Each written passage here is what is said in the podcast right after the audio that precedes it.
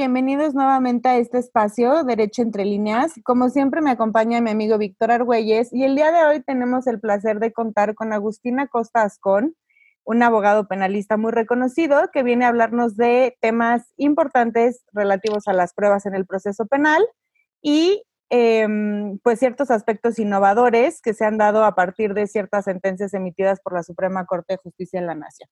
Hola Vero, buenas noches. Agustín, buenas noches. Muchas gracias por acompañarnos. Eh, como bien dijo Vero, vamos a tratar temas eh, de materia penal y me gustaría iniciar eh, esta sesión con una pregunta a nuestro invitado que se refiere a qué es la presunción de inocencia y cuáles son sus tres vertientes. Hay dos, dos aforismos o dos fórmulas que la definen, yo creo, a la perfección. Una es una muy antigua y está resumida en un aforismo latino que dice que reza indubio pro reo. Y aunque es latín, creo que se entiende bastante fácil. En caso de duda, a favor del reo. En caso de duda, a favor del acusado. Es decir, ¿qué significa eso? Que si en la conciencia del juez, al momento después de escuchar a todas las partes, a la parte acusadora, a la defensa, le surge una duda, le queda un resquicio de duda sobre la culpabilidad de la persona que está siendo enjuiciada, su obligación es absolver. Otra fórmula que me parece muy sugestiva y muy ilustrativa es la fórmula que se utiliza en el derecho anglosajón, que es beyond any reasonable doubt es decir, más allá de toda duda razonable. Es decir, no cualquier duda, una duda razonable. Es decir, si el, y, esta, y, como esta fórmula viene del derecho anglosajón, es una fórmula que los abogados y los jueces dirigen a los jurados, como ustedes saben, en Estados Unidos, en Inglaterra, en Australia, en todos los países de origen anglosajón, no es un juez profesional el que decide sobre la culpabilidad de una persona, sino un jurado. Eh, esta es una fórmula ancestral que viene desde la Edad Media en Inglaterra, que uno debe ser juzgado por un, por un jurado de sus pares, lo que se conoce como trial by jury of, of peers. Es decir, y los, los jueces y los abogados dicen, ustedes deben deliberar y ya sea de encontrar al acusado culpable más allá de toda duda razonable o, en caso de que haya una duda razonable, absolverlo. Y hay otra fórmula que también me parece muy sugestiva y la usan mucho los abogados franceses cuando hay zonas oscuras en la historia que está tratando de desarrollar el Ministerio Público. Entonces, trato de resumir esto en términos más sencillos. Primero, el que acusa tiene que probar. En un, en un procedimiento penal, el fiscal, ministerio público, parte acusadora, como ustedes le quieran llamar, tiene que aportar unas pruebas de tal manera serias, coherentes, contundentes, que generen convicción de que esa persona es culpable. ¿Eso qué quiere decir? Que venzan la presunción de inocencia. Si ustedes quieren ver la presunción de inocencia como un obstáculo y que la acusación supere ese umbral y entonces se logre la convicción de culpabilidad. ¿Eso qué significa? Que la presunción de inocencia, ¿qué es? ¿qué es? Es un estándar de prueba. Es decir, tú no puedes ofrecer pruebas débiles para condenar a una persona. ¿Y eso también qué significa? Que la presunción de inocencia es una, una garantía procesal fundamental. Ya vamos con una, es un estándar de prueba. Es una garantía procesal fundamental que es de hecho uno de los ejes de cualquier procedimiento eh, penal civilizado. En algunos casos, en regímenes totalitarios, en el derecho más antiguo, la, la carga de la prueba era a la inversa uno era culpable hasta que se probara lo contrario. Ahora uno es inocente hasta que el Ministerio Público pueda probar, más allá de toda duda razonable, que uno es culpable. La otra es una fórmula más, más eh, moderna y es la que se conoce como la presunción de inocencia como regla de trato. Y esa tiene mucha actualidad, sobre todo en una sociedad mediática como la que vivimos actualmente. Es decir, tú no puedes llegar como parte acusadora y señalar a una persona en la televisión o en el periódico o en, los, o en las redes sociales diciendo, miren, aquí está la foto del señor que es, que es violador, que es secuestrador, que es ladrón, que es estafador, que es em, un funcionario público corrupto. Eso no se puede. Existen muchos, muchos antecedentes. Hay uno que me gusta mucho para ilustrar esto y es un antecedente de la Comisión Interamericana de Derechos Humanos. Hace mucho tiempo en Perú, cuando estaba Sendero Luminoso, que era una organización, digamos, terrorista o eh, que ponía bombas y, causó muertes de personas inocentes, detuvieron a varios de Sendero Luminoso y los presentaron en juicio detrás de una jaula y con trajes rayados de, de, reos, de prisioneros. Y la, y la, Comisión Interamericana dijo, bueno, pues es que eso es un tratamiento ya violatorio de la presunción de inocencia, porque desde el inicio del proceso ya los presentaban eh, como culpables. Eh, eso implica, por ejemplo, cosas eh, muy prácticas, que en un juicio preferiblemente el acusado no debe aparecer esposado, no debe aparecer en un traje de prisionero, ¿no? Ustedes ven las películas americanas, generalmente el acusado viene muy bien este, vestido, con un, con un, traje, con un traje y una corbata. Entonces, eso es como la regla de trato. También no presentarlos en México, hubo un tiempo, una costumbre de presentar a la gente pues en la televisión y los presentaban. El caso más típico es cuando los presentaban detrás de una barandilla y adelante la droga, las armas, los walkie-talkies, etcétera, los uniformes de militares falsos. Y decías, esa es una banda de crimen organizado. Eso ya no se puede. Como ustedes verán hoy, generalmente muestran sus caras difusas, este, dan el nombre Ramón RR o Juan XX, ¿no? NN, y entonces para preservar esa regla de trato. Y finalmente también hay una que es dentro del, de la misma prueba, ya creo que estoy yendo por la cuarta, pero es en el balance que hace el juez de la prueba de cada uno de los hechos. Tiene también al final que aplicar, oye, esta, que, se probó si estaba en el lugar de los hechos. Pues hay una evidencia que inclina la balanza de un lado, pero hay otra evidencia que dice que no. Si, la, si, me permiten el símil de la balanza de la justicia, ¿no? Y más o menos están como que no se inclina, entonces la presunción de inocencia viene a inclinar las cosas a favor del rey, tanto en la prueba como en la prueba final. Creo que está, digamos, espero que sea una explicación bastante sencilla. Clarísima. No, clarísimo. Creo que no podemos ni respirar de toda la atención que estamos poniendo. Oye, Agustín, eh, bueno, en esta línea, em, y después vamos a entrar un poquito más, más a, tema, explícanos qué es el efecto corruptor, porque además, eh, pues consideramos que eres como un gran innovador en este tema y no hay mejor persona para explicarlo que tú. Pues no, la verdad es que yo no soy el gran innovador. El gran innovador es la Suprema Corte de Justicia, afortunadamente de, nuestra nación, que em, que en una sentencia muy famosa, que es la del caso Casés, estableció el tema del efecto corruptor. Y déjenme decirles que a la fecha, en la jurisprudencia mexicana, es una, es una fórmula que no ha sido debidamente explotada. Mm. Pero, ¿qué quiere decir esto? Eh, la fórmula viene de la jurisprudencia americana, ¿no? Quiere decir que si se recabaron pruebas de mala manera, ¿no? Que si el ejemplo más claro es, por ejemplo, entran policías a una casa sin orden de cateo y ahí encuentran droga y encuentran un arma. Sí, pero el origen de eso fue que entraron a la mala, ¿no?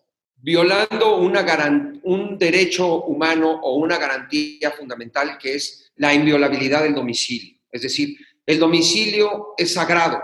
La única manera en que la autoridad puede entrar, penetrar la policía, el ejército, la Guardia Nacional, quien ustedes llámenlo como quieran, eh, a nuestras casas es a través de una orden judicial. Entonces, si entran pateando la puerta sin orden judicial y obtienen evidencia, esa evidencia está corrompida, está podrida, ¿no? Si, si un ministerio público, un fiscal, presenta a unas personas digamos, para identificar a un ladrón o a un violador y pasan a la víctima tras la cámara y resulta que en algún lado el fiscal o un asistente le está haciendo señalamientos, pues eso tiene un efecto corruptor porque no es una diligencia limpia, ¿no? El caso más emblemático, y ese es un caso excesivo, es el famoso caso de Florence Cassés, que no solamente ahí ya fue un exceso mayúsculo, es decir, la autoridad armó todo un show, armó todo un teatro mediático para presentar a un par de personas, a Florence Cassés y a su novio, como personas eh, culpables de secuestro. Y no solamente eso, los obligaron a actuar su propia incriminación y tenían víctimas ahí, y todo eso se supo que era falso. ¿No? Entonces, y luego se supo que además, luego las, las víctimas no reconocían y luego que se descubrió que eso era falso, finalmente sí las conocieron. Entonces, la Corte dijo, esto fue de tal manera burdo, de tal manera este, violatorio de derechos humanos, de tal manera ilegal, de tal manera contrario a los principios que deben guiar a la autoridad que debe actuar de buena fe. ¿Y qué, qué significa de buena fe? Con apego a la verdad porque lo que queremos es que la policía busque la verdad en, la fabrique, ¿no? en el descubrimiento de un delito. Es decir, la sociedad quiere que se descubran a los culpables, no que se fabriquen inocentes. Porque fabricar inocentes no sirve para... fabricar culpables, perdón, fabricar culpables no sirve para nada. O sea, que se inculpen a inocentes. Entonces, la Corte señaló que eso era un efecto corruptor. La, la, la fórmula está tomada de la jurisprudencia americana eh, se hizo valer, pero quien, quien la expuso con mucha fuerza es la Suprema Corte, en ese entonces en la voz del ministro Saldívar, hoy presidente de la Suprema Corte, quien eh, expuso el efecto corruptor y eh, a raíz de eso liberó a Florence Cassés. ¿Y qué quería decir esa sentencia? Dijo, la evidencia, las pruebas que juntaron contra Florence Cassés que parten de un hecho tan burdamente mal armado, tan grosero, ¿no? Y para ser más técnico, un hecho evidentemente violatorio de garantías de derechos humanos fundamentales, como la presunción de inocencia, como la garantía de que la policía y el Ministerio Público deben de actuar con principios de legalidad, respeto a los derechos humanos, como la garantía de que en lugar de, poner a disposición inmediatamente. ¿Qué quiere decir eso? Que debes de, cuando detienes a una persona, tienes que poner ante la autoridad que, va a resolver su situación. No lo tienes que poner a disposición de los medios de comunicación que lo van a juzgar mediáticamente. Dijo, pues perdónenme, si partieron de esto, toda la demás evidencia no es confiable. Y como la evidencia no es confiable, la evidencia no tiene peso. Entonces, si parecía que la balanza de la justicia se inclinaba por el peso, perdónenme, pero esta evidencia por efecto corruptor la voy quitando y termina inclinándose por la presunción de inocencia. Wow.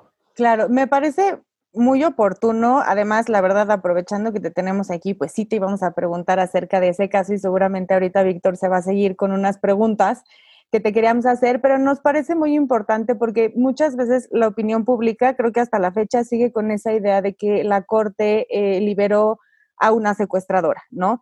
Pero eh, como sociedad civil y además los operadores del derecho, creo que algo que tiene que quedarnos muy claro es que el tema de cómo se tratan las pruebas sí es importante, ¿no? Porque finalmente, pues habrá gente que tenga, eh, no sé, acceso a los medios o que su gobierno, por ser extranjeros, los pueda respaldar y demás, pero la realidad es que en el día a día, dependiendo del trato de las pruebas, es, es las garantías que los procesados pueden tener de un juicio justo. Y para cualquier hijo de vecino, pues eso es lo más importante, ¿no? Porque está, está en juego la libertad y, y, en otro caso otras sanciones, pero nos interesaba muchísimo que nos explicaras el por qué las pruebas se tienen que tratar con, pues, con pinzas, ¿no? Sí, este, es, yo creo que la pregunta primero obedece a un sentido común evidente. ¿no? Claro. Es decir, yo debo, no debo fabricar pruebas, porque, y, vuelvo al ejemplo, pongo un grupo de personas, ¿no? Y, estamos buscando a una persona que estaba acusada de, el caso más, el caso, pongo violación, ¿no? Una violación con un desconocido. Y la víctima dice, pues me acuerdo que era una persona de pelo, tenía una característica, era una persona rubia, pero no sé, y vas y le pones, y le pones cinco personas para que la reconozca, y solo de esos cinco solamente uno tiene, es rubio, tiene el pelo güero. Pues no. Perdón, claro. esa, esa, esa, esa, esa, identificación está mañada. Estás induciendo tienes, que encontrar, claro. tienes que encontrar personas más o menos parecidas, ¿no? O que, o que sigamos, pongamos, dice, pues era moreno, ¿no? Y con el pelo negro y, te presentan cinco personas morenas con el pelo negro, pero alguien por atrás le está diciendo, es el de la camisa rosa o es el de la camisa verde, ¿no?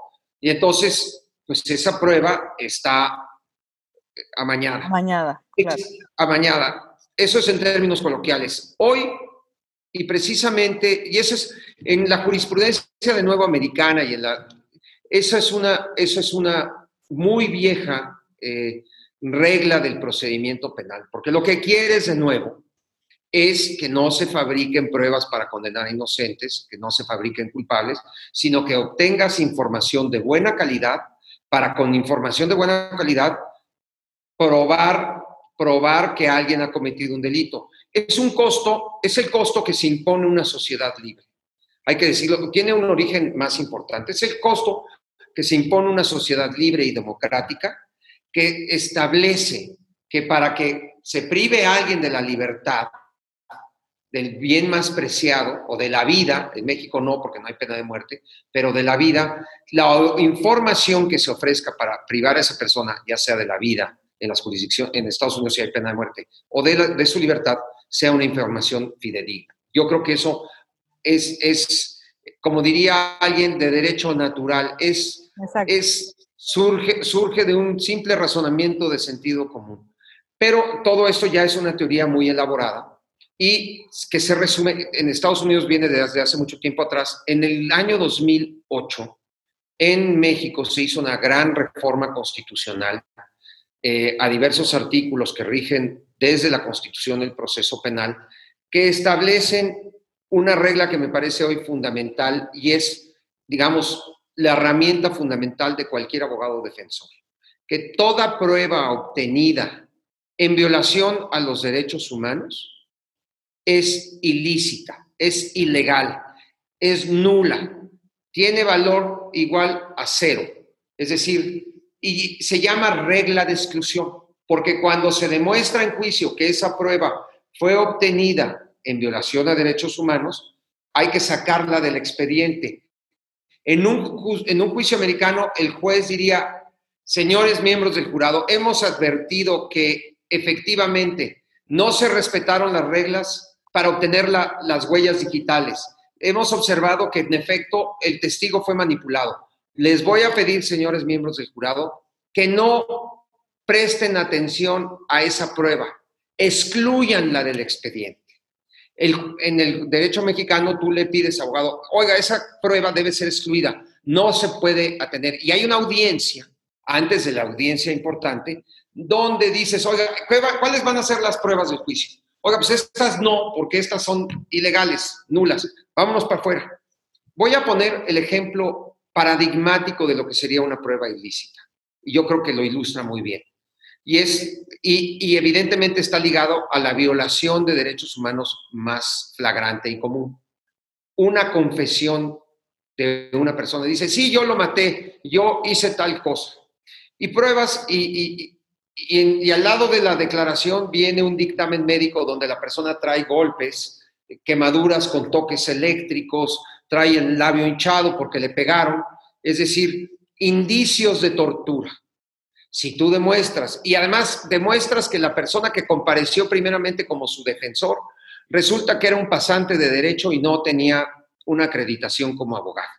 La ley exige que la persona que te tiene que asesorar es un abogado. como cuando ven en las películas que los meten en una cámara cerrados y ahí están y lo están interrogando, ellos tienen derecho a un abogado. A veces puede renunciar a ese derecho, pero si llega el abogado y dice, no voy a declarar, no voy a declarar, si y claro, si pensamos ya en términos más coloquiales, que les metieron les dieron un tehuacanazo, ¿no? Ese tipo de cosas, ¿no? Y logras probar que hubo un tehuacanazo de por medio y te, esa confesión es ilícita, esa confesión es nula, esa confesión fue obtenida con violación de derechos humanos, no puede ser tomada en cuenta. Esto que parece muy fácil y que parecería muy obvio, en muchos juicios son extremadamente complejos y hasta dónde se excluye, hasta dónde vas a excluir las pruebas, son debates muy complejos que en, determinados casos es muy difícil dilucidar. Por ejemplo, algo que está ligado al caso Cassés. Florence Cassés, como abogada, como abogada, perdón, como, como francesa, ciudadana francesa, tenía derecho antes de declarar a tomar el teléfono, hablar con el cónsul general de la República Francesa y decirle, necesito asistencia consular. Venga, monsieur le consul, aquí conmigo, manden, deme una opción de abogado. O decirle, no quiero la asistencia consular y entonces renuncia y se acabó. Pero si la quiere, entonces la, tiene que respetarse ese derecho. En el caso de Casés, la Fiscalía Mexicana hizo una llamada, llamó por teléfono, escuchó una grabación y colgó. Dijo, ah, pues nosotros ya hablamos al cónsul, pero nos contestó una grabación, así que prosigan con la diligencia. Eso fue una simulación y era una violación a un derecho humano fundamental que es el derecho de toda persona de nacionalidad extranjera a tener asistencia consular. Eso es lo que todo el mundo dice, uy, esa es una violación de forma, etcétera. Pero déjenme decirles una cosa. Este, por ejemplo, México, nuestro país, ha hecho valer esa violación, la violación a los derechos consulares, de, en, en muchos casos de compatriotas mexicanos que fueron procesados y muchos de ellos condenados a muerte por delitos gravísimos, trágicos, homicidio, violación, este, secuestro, etcétera, y condenados en el sistema eh, judicial americano a la pena capital, a la pena máxima, a la pena de muerte. Y no estoy hablando poquitos, estoy hablando de una cantidad muy grande, ¿no? 50 mexicanos o 20 mexicanos. Pues un día México, el gobierno de México, a través de la Secretaría de Relaciones Exteriores, con un grupo de abogados internacionalistas, tomó la decisión de demandar, de demandar a los Estados Unidos. Fue un proceso muy complejo, pasó por el sistema interamericano y el asunto llegó hasta la Corte Internacional de Justicia. Y dijeron, esto es una violación al debido proceso, a, las, a un derecho humano fundamental y por lo tanto, Estados Unidos te pedimos que revises esas condenas, porque no son condenas que se dan en un debido proceso, que no han sido, para ponerlo de manera más coloquial, no han sido parte de un juicio justo. Claro. Oye, Agustín, y por ejemplo, ya que estamos hablando de este caso, eh, ¿tú en qué momento y por qué asumes la defensa y como defensor, cuáles fueron los principales argumentos que planteaste? En el, caso Casés, como ustedes recordarán, empezó en 2005 eh, y todo el mundo vio esas imágenes en la televisión, incluso yo las vi, ¿no? Sí, sí, platicamos. No, incluso yo las vi y dije, bueno, eh, en la mañana dije, pues estos pobres ya no van a tener defensa ninguna, ¿no? Este, dije, pues ¿quién, allá pobrecito de su abogado que, que le toque defender esto, ¿no? Y curiosamente, así es el destino, en 2008, cuando se sabe que ella es condenada a 96 años de cárcel, eh, un abogado francés se acerca a nuestro despacho y nos convoca.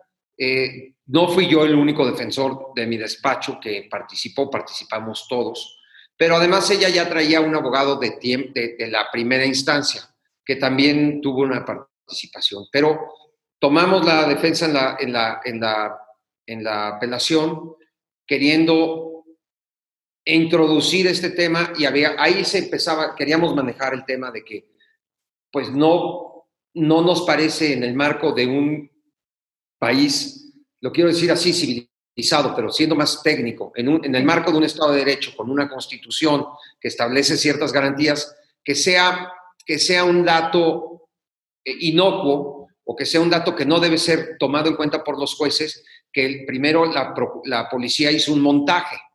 Porque eso alteraba todo. Y todo el expediente estaba lleno de evidencias que ese montaje y el descubrimiento de ese montaje alteraban todo. Tuvo que haber una investigación de policía interna. Los policías fueron a decir, esto, esto lo ilustra muy bien.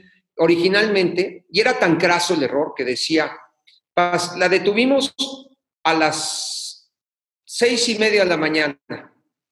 Y las imágenes de televisión decían que la habían detenido a las 6 de la mañana. Oigan, pues pónganse de acuerdo, porque ustedes le enseñaron a todo el público que la estaban deteniendo a las seis y media y que la detuvieron. Y entonces le dijeron, no, no, no, no, no, perdón, nos equivocamos, es que no nos fijamos en la hora.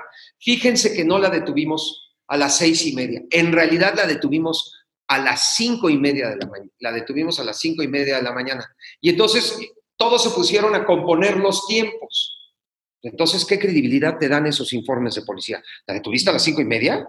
¿Y entonces qué hiciste entre las cinco y media y las... pero en las cámaras de televisión a las seis ya estabas entrando a la, casa. Entonces, ¿qué hiciste entre las cinco y media y las seis? ¿No? Claro. Entonces, ahí surgían toda una serie de cosas. Entonces, el, tema del montaje.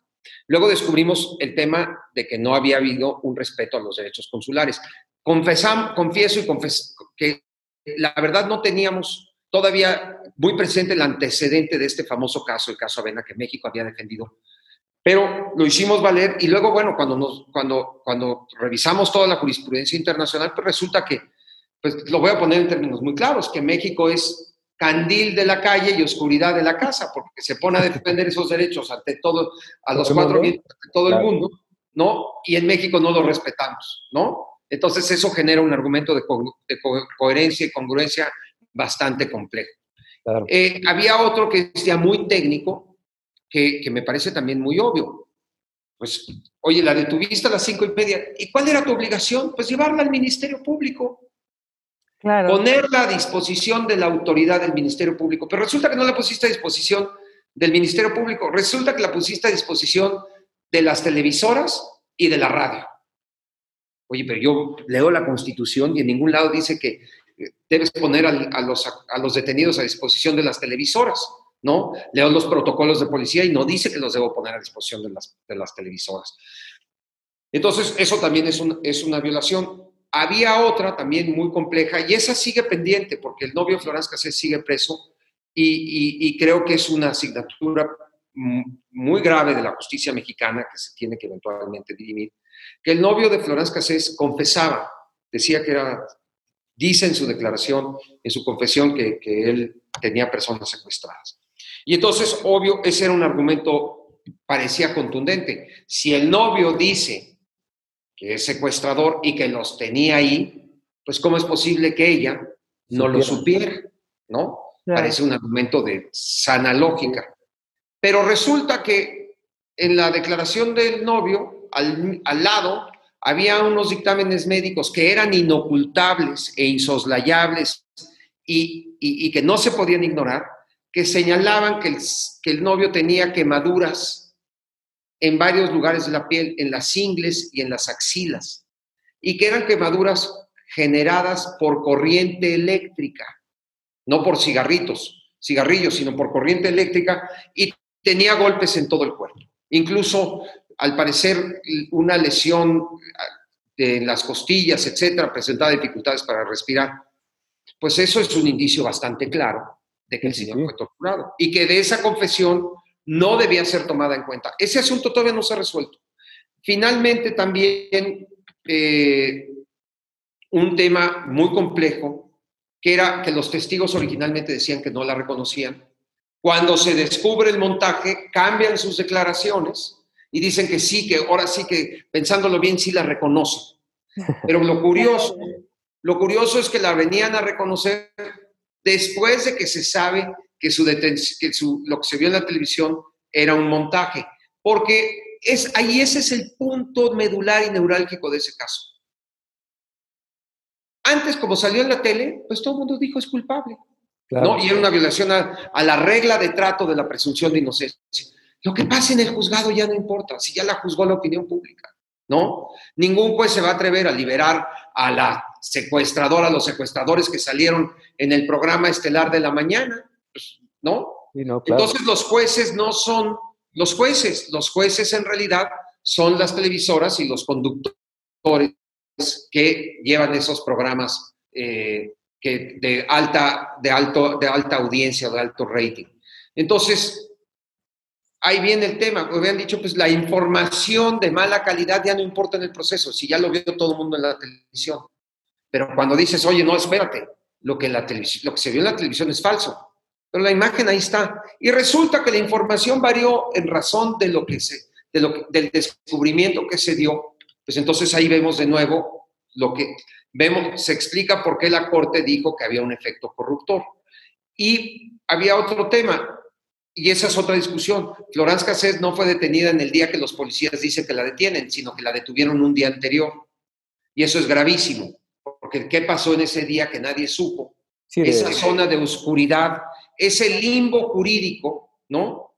Donde los, la tuvieron detenida. Si me permiten el símil, ustedes recordarán que en la guerra contra el terrorismo, a muchas personas detenidas por el ejército americano en Afganistán, etcétera, pues había sospecha que eran terroristas, pero no se les podía juzgar. Entonces, ¿qué hicieron? Bueno, pues llévalos a Guantánamo y ahí déjalos, a una isla, a una base militar.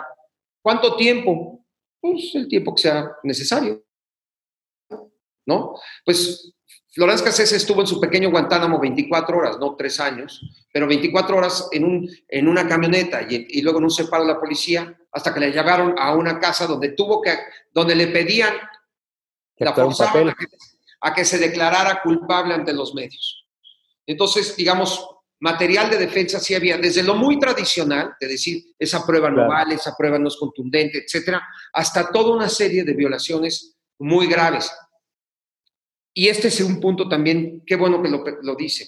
Decir que Florence Cassés salió por una falla técnica es un desconocimiento y un error muy craso. No, Florence Cassés no salió por una falla técnica. Florence Cassés salió porque su, su expediente estaba, estaba lleno de huecos, de evidencia de mala calidad, estaba lleno de contradicciones estaba lleno además, estaba construido a través de delitos cometidos por la policía, delitos, lo digo claramente, que no podían permitir, que, que ya evidenciados hacían imposible sostener una condena con ese tipo de conducta. Y entonces, de nuevo, ahí entra el efecto corruptor y lo más importante, Florence Cassés no salió, la corte dijo, ah, vete culpable porque te, porque te detuvimos mal. No, Florence Cassés salió libre y además, si no la declararon inocente, salió libre e inocente porque dijeron, la evidencia que sirvió para, para condenarte no sirve, a la basura. Si no hay evidencia, ¿qué queda? Pues la presunción de inocencia. Claro. Oye, Agustín, y nuevamente, al ser un caso tan mediático, se cree que esta es la razón de por qué llegó a la, a la, a la Suprema Corte. Explícanos en realidad por qué este caso se termina discutiendo entre ministros. Esa es una muy buena pregunta y es esto que parece, les voy a confesar que esto, estas preguntas que me hacen ustedes parecen como de examen de, profesional de la licenciatura de Derecho, ¿no? Pero se los explico con mucho gusto. Gracias. Eh, y es un tema apasionante y lo voy a tratar de, explicar. Eh, es innegable y no se puede ocultar el sol con un dedo que el efecto mediático y la discusión y todo, pues generó un altísimo interés en el caso. Yo creo que, que si no hubiese habido todo ese interés, quizá la Corte hubiera tenido una mirada diferente, no lo sé. Pero hay, yo creo que todo eso, eso contribuyó de manera importantísima. Y digamos, también el efecto, eso formó parte del efecto mediático, de que se confundió con un conflicto entre México y Francia, un conflicto entre presidentes. En realidad, yo lo dije muchas veces, no era un conflicto entre México y Francia, era un conflicto bien mexicano eh, eh, en, la manera en como los mexicanos entendemos la justicia y cómo y cómo no hemos querido poner nuestra casa en orden y seguimos sin poderla poner en, orden, lamentablemente. Pero las razones técnicas son, en, un juicio penal en México hay tres instancias. La primera instancia con un juez, ya sea federal, fue un caso federal, que dicta una sentencia que dice la declaro culpable, la declaro inocente. Esas sentencias son siempre apelables por ante un tribunal de apelación. Ese es el juicio. Todo mundo tiene derecho no solamente a un juicio justo, sino a poder apelar su sentencia. Ese también es un derecho fundamental de que tener una segunda instancia que revise el juicio. Muy bien. Después tenemos además en México una institución que todos conocemos, que a veces se abusa, que todos la comentamos, que es esa sí ya forma parte de la cultura popular mexicana, que es la nobilísima institución del juicio de amparo. Y sí lo digo porque el juicio de amparo es una institución extraordinaria en nuestro país, ¿no? Y uno puede acudir después de ser condenado a un juicio, a un, a un tribunal a que haga la revisión de todo lo que pasó en el juicio, de todas las, que es un juicio sobre el juicio, no es una tercera instancia. Y ese juicio se basa sobre todo en lo que son, de nuevo, reglas de discusión, todo está muy conectado. El, el, sistema legal y el razonamiento legal tiene siempre vasos y ejes conductores, vasos comunicantes. Entonces, ¿eso qué significa? Que un juez finalmente hace una revisión de todo el caso de cómo se recabó la, evidencia, si se analizó bien, si se interpretó bien la ley. Tiene fundamentalmente dos aspectos. Si la, si la evidencia se recabó bien y si la ley se aplicó bien, si se aplicó bien la jurisprudencia, si se aplicó la jurisprudencia que es aplicable al caso, si se violaron determinados derechos humanos. Y fallando eso, San se acabó. Esos tribunales se llaman tribunales colegiados en materia civil, en materia laboral, en materia penal para que el público los vea, los tribunales colegiados en, materia penal en, la Ciudad de México están por ahí del rumbo del sur, por Altavista, ¿no? y, tienen una labor muy discreta, pero hacen una labor importantísimo, importantísima en el sistema de justicia mexicano. Y existe una pequeña, pequeñísima rendija que permite que en algunos casos los fallos de esos tribunales llamados tribunales colegiados puedan ser revisados por la Suprema Corte. Y la Suprema Corte tiene un filtro muy estrecho para poder revisar esos casos. Solamente algunos. Y no puede ser por, por capricho o facultad discrecional de un ministro, porque diga, oiga, ese caso me gusta y lo quiero. No, hay reglas muy estrictas. Primero tiene que ser un caso que revele cierta importancia y trascendencia, es decir, que pueda generar un fallo novedoso, que implique una nueva interpretación de, la, de, los derechos humanos y, y aquí se liga. Y tiene que estar vinculado a que en el mismo juicio se está impugnando, se está cuestionando la constitucionalidad de una ley, no fue el caso de Casés, o sea que estoy no solamente cuestionando el juicio, sino que estoy cuestionando la ley en la que se basó el juicio, no era el caso, o que el juicio implique una interpretación directa de un artículo constitucional. Espero ser bastante claro en lo que estoy diciendo, es decir, que Clarísimo. Una, una norma de la Constitución, el Tribunal Colegiado la interpretó y dijo, esto se debe interpretar así y dices, oye, pero aquí estás interpretando la Constitución y esta interpretación no estoy de acuerdo, porque hay jurisprudencia de la Corte, porque la Comisión Interamericana de Derechos Humanos interpreta estas garantías de manera diferente, etcétera. Te pido, Suprema Corte, como última, como en revisión,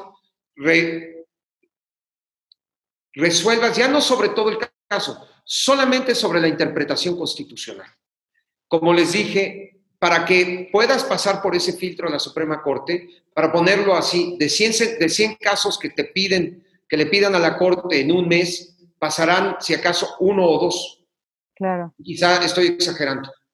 Entonces, y al año pasarán, no sé, de 100, un 2%, 5%. La Corte ya tiene criterios muy estrechos y muy claros. No es por, no es por, por, por, por decisión discrecional entonces, el, tema es que el caso Casés sí tenía cuestiones que convocaban interpretación de la Suprema Corte, precisamente sobre los derechos consulares, sobre la primacía del derecho internacional en el sistema legal mexicano, sobre lo que implicaba el montaje como principios de actuación policial. La Constitución dice que la policía debe actuar con legalidad, profesionalismo y respeto a los derechos humanos. Y entonces pues, la pregunta que le hacíamos a la Corte, casi se plantea en forma de preguntas. Oye, Corte, dinos si hacer un montaje es profesional, es legal y es respetuoso a los derechos humanos. Yo estimo que no. Pero tú dime. El tribunal colegiado dice que no es relevante, que, que no se violaron los principios. Por favor, Corte, contesta en definitiva esta pregunta. Oye, Corte, fíjate que México tiene aquí este precedente donde ha hecho valer ante las máximas instancias internacionales, bajo la primacía del derecho internacional, el respeto a los derechos consulares. El tribunal colegiado opinó que, que sí era un argumento importante, pero que no alcanzaba a desvirtuar la acusación. Pues yo quiero que tú me digas, Corte, si bajo las reglas que establecen que el derecho internacional en la Constitución tiene validez en México, esa interpretación es conforme a la Constitución. Oye, Corte, fíjate que la Constitución dice que cuando seas detenido tienes que ser puesto sin demora, así dice la. Y es un, tema, es un tema de interpretación de las palabras que están en el artículo Constitución. Dice sin demora ante la autoridad. Y yo le estoy argumentando al tribunal que no lo pusieron sin demora, que se, lo pusieron a, a, las televisoras. Y dice que no, pero que finalmente sí lo pusieron a disposición. Entonces, por favor, Corte, explícame qué significa ese término sin demora. y mira, ya como somos expertos en derecho, ya sabemos que no, ese sin demora no se mide en horas, en minutos, sino se, se mide en un tipo de conducta. Y aquí yo lo que estoy viendo es que ellos, en lugar de poner el sin demora, lo pusieron a disposición de las televisoras. Dime si eso, poner a disposición de las televisoras, es, es conforme con la regla que dice sin demora. Porque si dices eso, entonces, corte, pues, pues adelante, entonces que a todos nos exhiban en la televisión. Y fíjate que ya que estamos hablando de eso, dime si poner a disposición de las televisoras es respetuoso de un derecho fundamental que se llama la presunción de inocencia el tribunal dice que nos, que nos afectó, que, que, lo que haya salido en la tele no afecta a la mente de un juez, pero yo sí quisiera pedir que tú interpretes. Entonces, y la Corte dijo, pues fíjate que esas preguntas sí son válidas, son parte de una interpretación constitucional, y eso es lo que hizo que la Corte aceptara esa revisión y lograra ese fallo que yo creo que es hoy un fallo histórico y un hito importante en la jurisprudencia mexicana justamente por eso era importante para nosotros que nos explicaras el por qué, ¿no? Que no se confunda el tema de que si es extranjera, que si fue un caso mediático, que si fue un tema político, sino que eh, las reglas y los pasos del derecho tienen su razón de ser y por qué es importante que se respete y por qué a partir del caso Florence Cassette, eh, pues como que vamos a estar un poquito más alertas, ¿no? De, cómo, de cómo se debe de llevar un proceso, porque al final es información útil, pues tanto para la autoridad, que los montajes eventualmente caen, como para pues cualquier persona que, se encuentre en, en ese supuesto, ¿no? O sea, de, de, saber que pues por lo menos los mínimos básicos e indispensables para pues para saber por dónde, dónde atacar o, o dónde está fallando nuestra defensa, ¿no? Y pues ya por último, para, para no quitarte más de tu valiosísimo tiempo, retos, Agustín. A partir de esto, eh, nos falta mucho, evidentemente. Eh, han habido reformas importantes a, a, todo el proceso penal, pero ¿cuáles serían, en tu opinión, los retos que deberíamos todos de preocuparnos por resolver con mayor urgencia? Híjole, pues yo creo que la urgencia sigue siendo fundamental y regreso a esa frase histórica del maestro Justo Sierra, México sigue teniendo hambre y sed de justicia. Él lo dijo en términos de justicia social. Hoy requerimos justicia por todos lados. Y, y lo voy a poner así, porque por un lado vivimos un entorno de enorme impunidad. Vivimos un entorno de enorme impunidad donde no podemos digerir o poder procesar a las personas que han cometido delitos. ¿no? Y de nuevo, y nos perdemos en un debate mediático, etc. Hoy la Constitución dice como regla, es combatir la impunidad y que el delito no quede impune y no y prevenir que, que personas que inocentes lleguen al banquillo de los acusados, ¿no? Y el problema es que no hemos logrado ni uno ni lo otro, ¿no? Seguimos, oye, o, no solamente que inocentes lleguen al banquillo de los acusados, o que personas que quizá sí son culpables lleguen de mala manera al banquillo de los acusados, golpeados, con evidencia manipulada, etc. Y entonces ahí todas estas reglas tan coherentes caen en un, en un círculo vicioso, porque entonces llega una persona que quizás sí es culpable, pero como fue mal detenido, se obtuvo mala información, fue golpeado, etc., pues a veces los jueces los tienen que liberar. Y a veces los jueces tienen razón, porque tienen que respetar. El juez no tiene ningún compromiso la justicia no, la aunque es parte fundamental de un sistema democrático, la justicia no se rige por las reglas de juego democrático, no se rige por la opinión pública, no se rige por, una, por votos. La justicia se rige por aplicación de la ley, por respeto de la ley. Y entonces los jueces cuando hacen valer muchas veces eso, los critican, dejó salir a un gran delincuente, a un narcotraficante. Pero cuando los jueces hacen eso y realmente existen esas, esas violaciones, los jueces están cumpliendo su deber. Lo que, y, y, nosotros siempre hemos dicho, en la manera en que los jueces hagan eso, van a, van a mandar un mensaje muy claro a las procuradurías y a las policías de que hagan bien su trabajo. Si los jueces toleran esas violaciones, entonces las policías y los ministerios públicos se vuelven flojos. Y ese es un punto fundamental. A mí hace poco me preguntaron, ¿Qué es lo que México necesita en materia de justicia? Y defensores, etcétera, reglas. México necesita fiscales extraordinarios, fiscales heroicos, que defiendan a la sociedad, ¿no? Yo soy un abogado defensor, ¿no? No me gustaría enfrentarme a esos fiscales heroicos muy competentes porque nos van a ganar los casos, pero eso es lo que necesita México, ¿no? México necesita que haya fiscales que restablezcan en el pueblo y en, la sociedad la confianza en nuestras instituciones, en la ley y en la justicia. Casi parece discurso de político, pero, es cierto. Es cierto, ¿no? de acuerdo. Es decir, es decir, y, me atrevo a decirlo porque lo, digo desde la perspectiva de un defensor. Entonces, eh, como abogados, pues sí, adelante, hagamos valer todos esos precedentes. Y no solamente eso, vamos a seguir insistiendo que se sigan haciendo valer, ¿no? En un, caso reciente que tuvimos, resultaba que había muchas grabaciones que parecía que inculpaban. Ese es otro caso de prueba ilícita, pero habían sido obtenidas sin autorización judicial. Pues perdóname, aunque haya sido una grabación, etcétera, si no seguiste las reglas para obtener eso, la, esas evidencias no sirven.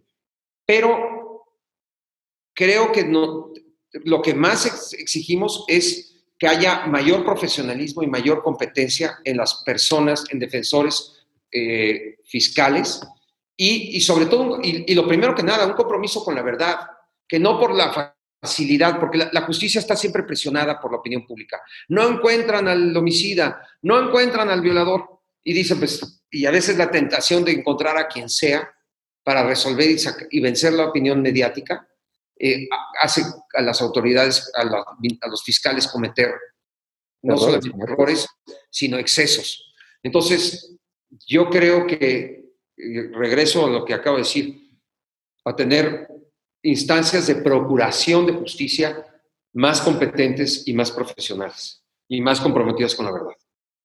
Agustín, otra vez, muchísimas gracias por resolver estas dudas. Parece una cuestión solamente de, medios, pero creo que es un caso importante que todo mundo de alguna manera conoce y que nos puede servir para que a partir de ahí entendamos por qué sí, por qué no de las pruebas y por qué hay que hacer las cosas bien, porque si no, pues nunca, nunca se llega a un puerto ni seguro ni justo.